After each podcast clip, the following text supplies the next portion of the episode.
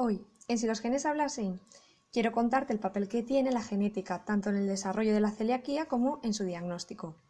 La celiaquía, aunque sea una enfermedad muy conocida, lo habitual es saber solamente que su tratamiento es dejar de comer gluten. Pero hay información muy importante que se desconoce. Por ejemplo, ¿sabías que tiene una gran variedad de síntomas que además cambian en niños, adolescentes y adultos? ¿O sabías que es necesario tener una genética concreta para desarrollarla, pero que esto solo no es suficiente? ¿O cómo puede ayudar al diagnóstico conocer la genética? La celiaquía es una enfermedad que puede afectar de forma importante a la calidad de vida de los que la sufren y perjudicar su salud a corto, medio y largo plazo si no se diagnostica. Aunque hay cierta tendencia a pensar que no es muy relevante, quizás por el hecho de que el tratamiento sea solo, entre comillas, una dieta libre de gluten. Además, recibir un diagnóstico puede prolongarse mucho en el tiempo por la complejidad de sus síntomas y porque algunos de estos síntomas eh, pues se pueden parecer a otro tipo de reacciones adversas a los alimentos. Pero bueno, veamos todo esto con más detalle. Empecemos. En primer lugar, ¿qué es la celiaquía? Pues es la enfermedad inflamatoria crónica intestinal más frecuente. Se produce cuando el sistema inmune se confunde y piensa que el gluten es un agente patógeno que trata de causarnos un daño. ¿Y qué consecuencia tiene esta confusión? Pues que intentando destruir el gluten, causa daños en el intestino y en el organismo en general.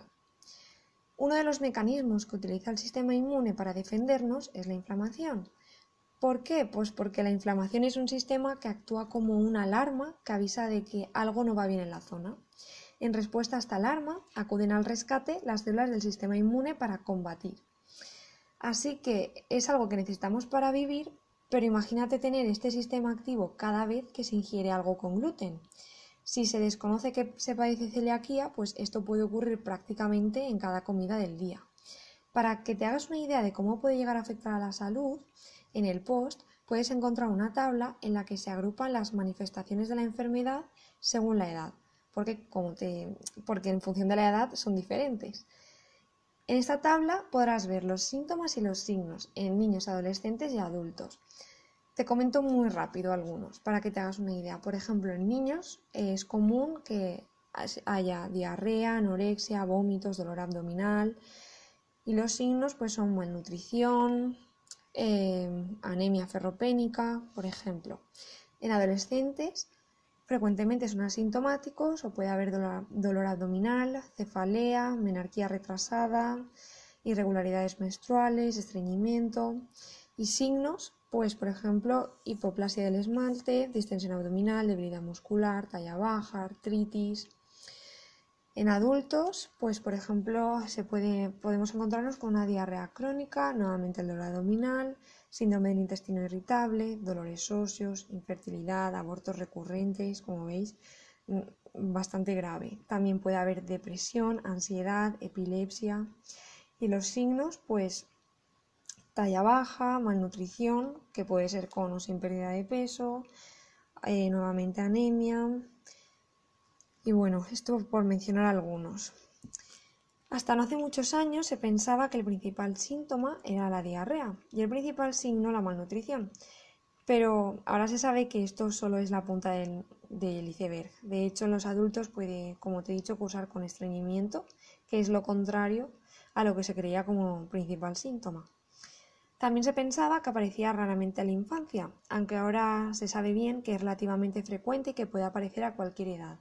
Tanto es así que hasta un 20% de pacientes se diagnostica por encima de los 60 años. Pero bueno, del diagnóstico hablaremos luego. Ahora veamos qué tiene que ocurrir para que se produzca la enfermedad. La celiaquía ocurre en personas genéticamente susceptibles. ¿Qué quiere decir esto?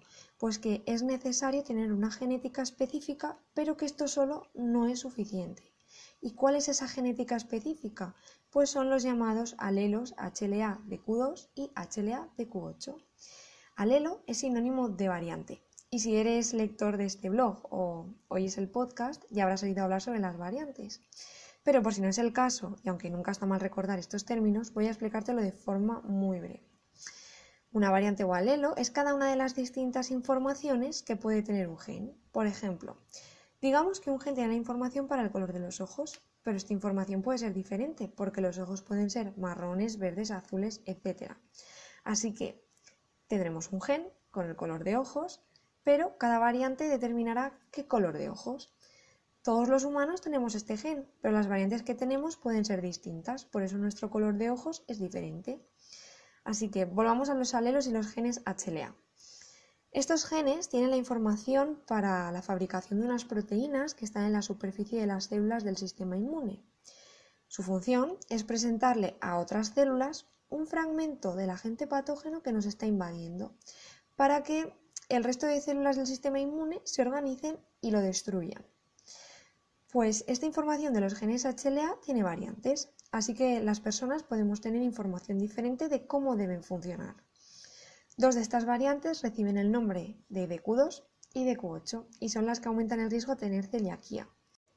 Digamos que cuando el gluten se digiere genera unas moléculas y estas moléculas tienden a unirse con las proteínas eh, codificadas por los alelos DQ2 y DQ8 que están en las células eh, del sistema inmune llamadas presentadoras de antígenos. ¿Qué ocurre cuando estas células se unen a estas moléculas? Pues que las presentan a los linfocitos T. Les dicen, mira, aquí hemos encontrado esto. Los linfocitos T, por una parte, avisarán a los linfocitos B de que produzcan anticuerpos para destruir las moléculas del gluten y por otra parte avisarán a otros linfocitos T que se, que se activarán y destruirán las células eh, del epitelio intestinal. De todas maneras, te lo he puesto en una imagen para que lo visualices mejor.